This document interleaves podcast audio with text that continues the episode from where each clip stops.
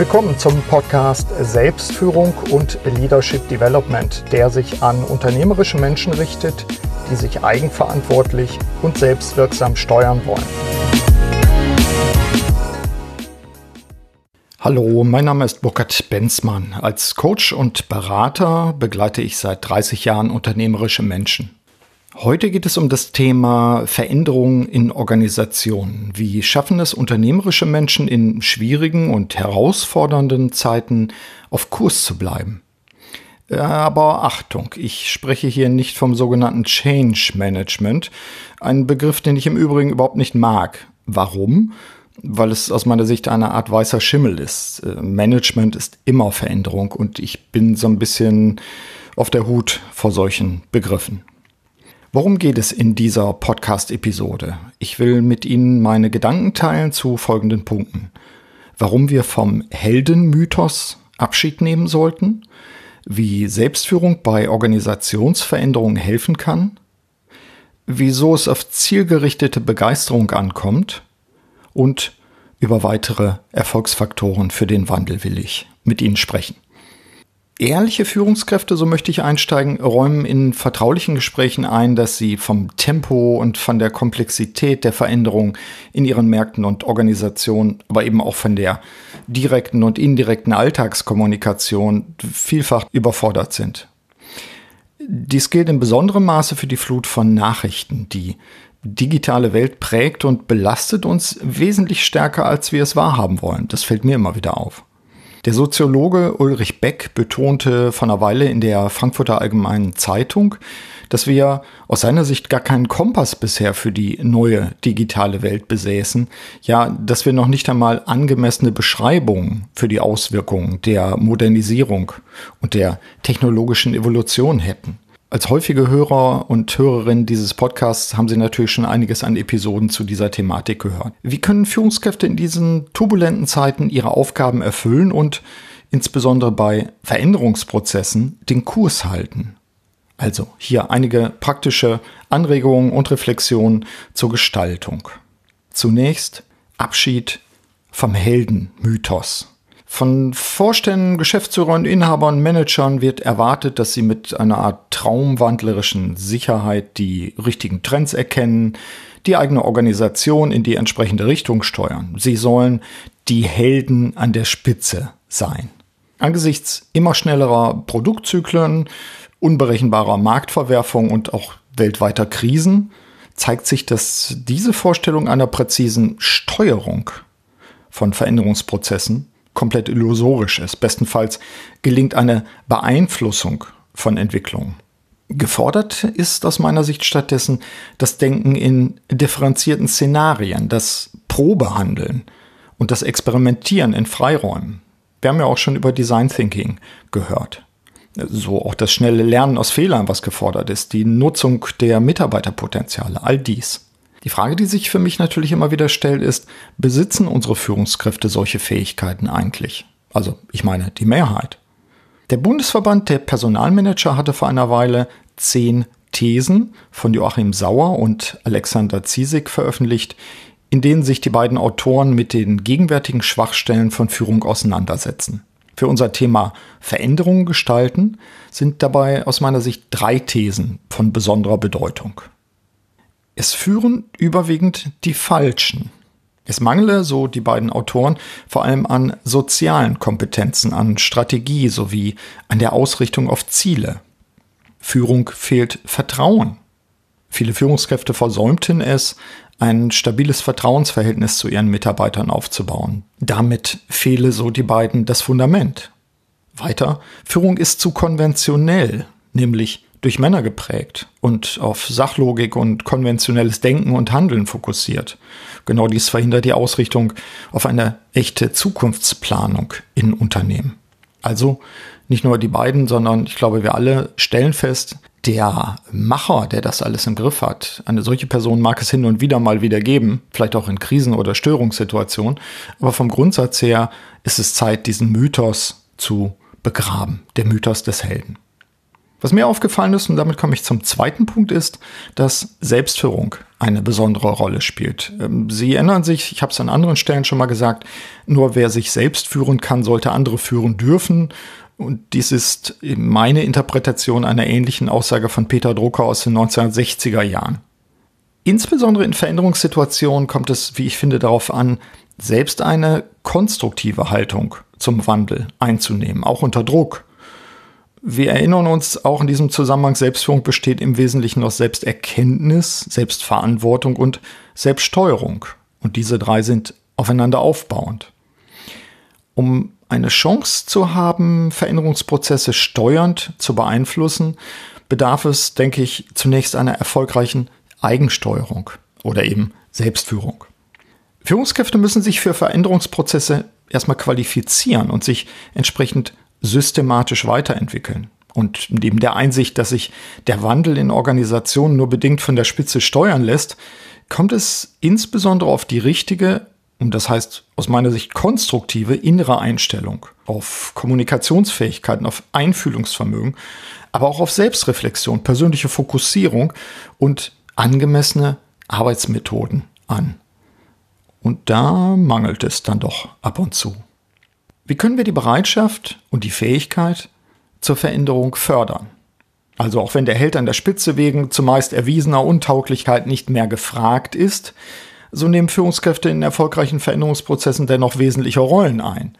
Sie sorgen insbesondere für Beteiligung der Mitarbeiter. Die vornehmste Art des freien Unternehmers, so führte der Schweizer Unternehmer Robert Schlepfer aus, sei es, Zitat, die in jedem Menschen schlummernden schöpferischen Fähigkeiten wachzuhalten, zu hegen und zur Zukunftssicherung des Ganzen zu fördern. Zitat Ende. Führungskräfte, so könnte man knapp formulieren, sollten den Mitarbeitern bitteschön nicht im Weg stehen, sondern deren Erfolgspotenziale entdecken und fördern. Mitarbeiter wollen wissen, warum sie sich eigentlich an Veränderungsprozessen beteiligen sollen. Fällt mir immer wieder auf in meiner Alltagsarbeit als Berater und Begleiter von Veränderungsprozessen. Der Unternehmensberater Matthias Zurbonsen sieht eine Kernaufgabe von Vorständen, Geschäftsführern, Inhabern darin, die eigene Kernleidenschaft, also die zielgerichtete Begeisterung für das unternehmerische Handeln, selber zu erkennen, zu formulieren und auch zu kommunizieren. Ich möchte ergänzen, ich sage immer, Führung heißt doch, sich anderen Leuten zuzumuten. Ich glaube, das ist auch ein Aspekt davon. Dazu müssen wir Matthias Zurbonsen natürlich nochmal fragen.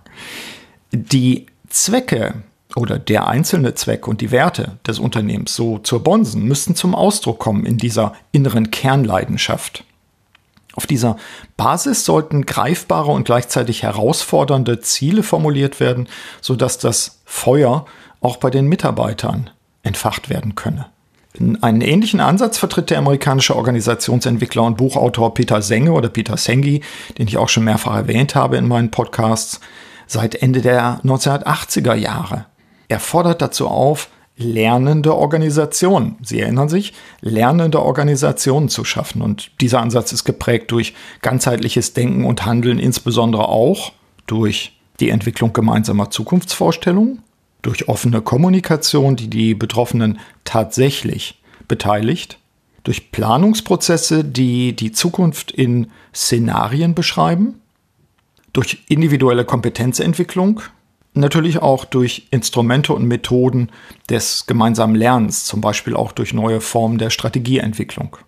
Wer bereits in vernetzten Projekten gearbeitet hat, und ich bin mir ziemlich sicher, dass unter Ihnen da doch eine ganze Menge sind, oder wer die Kraft und Intensität zum Beispiel von Großgruppenveranstaltungen wie Open Space oder Zukunftskonferenzen mal erlebt hat, der weiß sehr wohl, dass Mitarbeiter dann ihren Beitrag zur Veränderung leisten, wenn sie angemessen beteiligt werden und also auch ernst gemeint beteiligt werden. Es bildet sich dann recht schnell ein, ein konstruktives Klima, ein positives Mindset oder Denkrahmen heraus, das die notwendigen Veränderungen zumindest erleichtert. Zur Abrundung weitere Erfolgsfaktoren, um den Wandel erfolgreich auch tatsächlich zu gestalten. Wir haben bisher festgestellt, dass der Mythos des Helden an der Spitze unangemessen ist und dass es bei Veränderung vor allem darauf ankommt, die Potenziale innerhalb der Organisation für den Wandel zu nutzen. Aus meiner eigenen Beraterpraxis als Begleiter bei Fusionen, bei Unternehmenskrisen oder auch bei langfristigen Prozessen der Organisationsentwicklung kann ich Ihnen sechs weitere Erfolgsfaktoren ohne Anspruch auf Vollständigkeit nennen. Erstens. Veränderungsprozesse können, ja sollten an verschiedenen Stellen der Organisation beginnen und müssen dann miteinander gekoppelt werden oder sie müssen zulassen, dass sie sich koppeln, also Freiräume, Eigenheiten zulassen. Zweiter Erfolgsfaktor. Zwar kann es eine Art Planung für Veränderungen geben, aber der eigentliche Prozess verläuft nicht linear. Darauf muss zäh elastisch, so nenne ich das mal, reagiert werden. Und damit kommt die eine oder andere Führungskraft gar nicht so gut klar. Dritter Erfolgsfaktor. Führungskräfte nehmen im Gesamtprozess verschiedene Rollen ein. Sie sind unter anderem Lotsen, Geschichtenerzähler, Projektionsflächen oder auch Komplexitätsreduzierer. Vierter Faktor. Mittelfristig muss eine Unternehmenskultur entstehen, in der Experimente, Ideen, Abweichung als notwendig für die Entwicklung und Zukunftsfähigkeit angesehen werden. Fünfter Faktor. Mitarbeiter brauchen Orientierung. Daher werden Informations-, Orientierungs- und Steuerungsinstrumente benötigt, die die Ziele erläutern, den Weg schildern und das Vorankommen transparent machen. Eine Art Navigationssystem vielleicht. Sechster Faktor. Wenn Veränderungsprozesse schon Angst, Unsicherheit und Irritation mit sich bringen, wie das halt oft der Fall ist, dann sollte ebenso belohnt werden. Wir brauchen im Prozess schnelle, erkennbare Gewinne, in Anführungszeichen, die Mut machen, den eingeschlagenen Weg weiterzugehen. Abrund ein Fazit. Veränderungen in Organisationen haben immer schon stattgefunden und Veränderung ist der Normalfall in fast jeder Organisation, schneller oder langsamer. Wir selbst verändern uns sicherlich auch, was die Zellebene beispielsweise allein schon betrifft. Heutzutage allerdings erreichen Tempo und Komplexität einen Grad, der viele Führungskräfte schlicht überfordert. Um Veränderungsprozesse in turbulenten Zeiten dennoch erfolgreich beeinflussen zu können, und Sie merken es, ich würde da nicht von Steuern sprechen, gilt es, die Führungskraft selbst für den Wandel zu qualifizieren. Wir brauchen die richtigen Führungskräfte, die fähig sind, den Wandel anzunehmen und im Rahmen einer gelingenden Selbstführung die eigenen Stärken in der Organisation praktisch auch zur Anwendung zu bringen. Und die Organisation muss ihrerseits Methoden und Instrumente erlernen und bereitstellen, in denen der Sinn und Zweck des Wandels, aber auch die Fortschritte im Veränderungsprozess für die Mitarbeiter erkennbar werden. Dies setzt, wie oben erwähnt, eine frühzeitige und wirksame Beteiligung der Mitarbeiter voraus. Ja, soweit meine Gedanken in der heute eher knappen und kompakten Einzelepisode zum Thema heute Gestaltung von Veränderungsprozessen in unseren Unternehmen.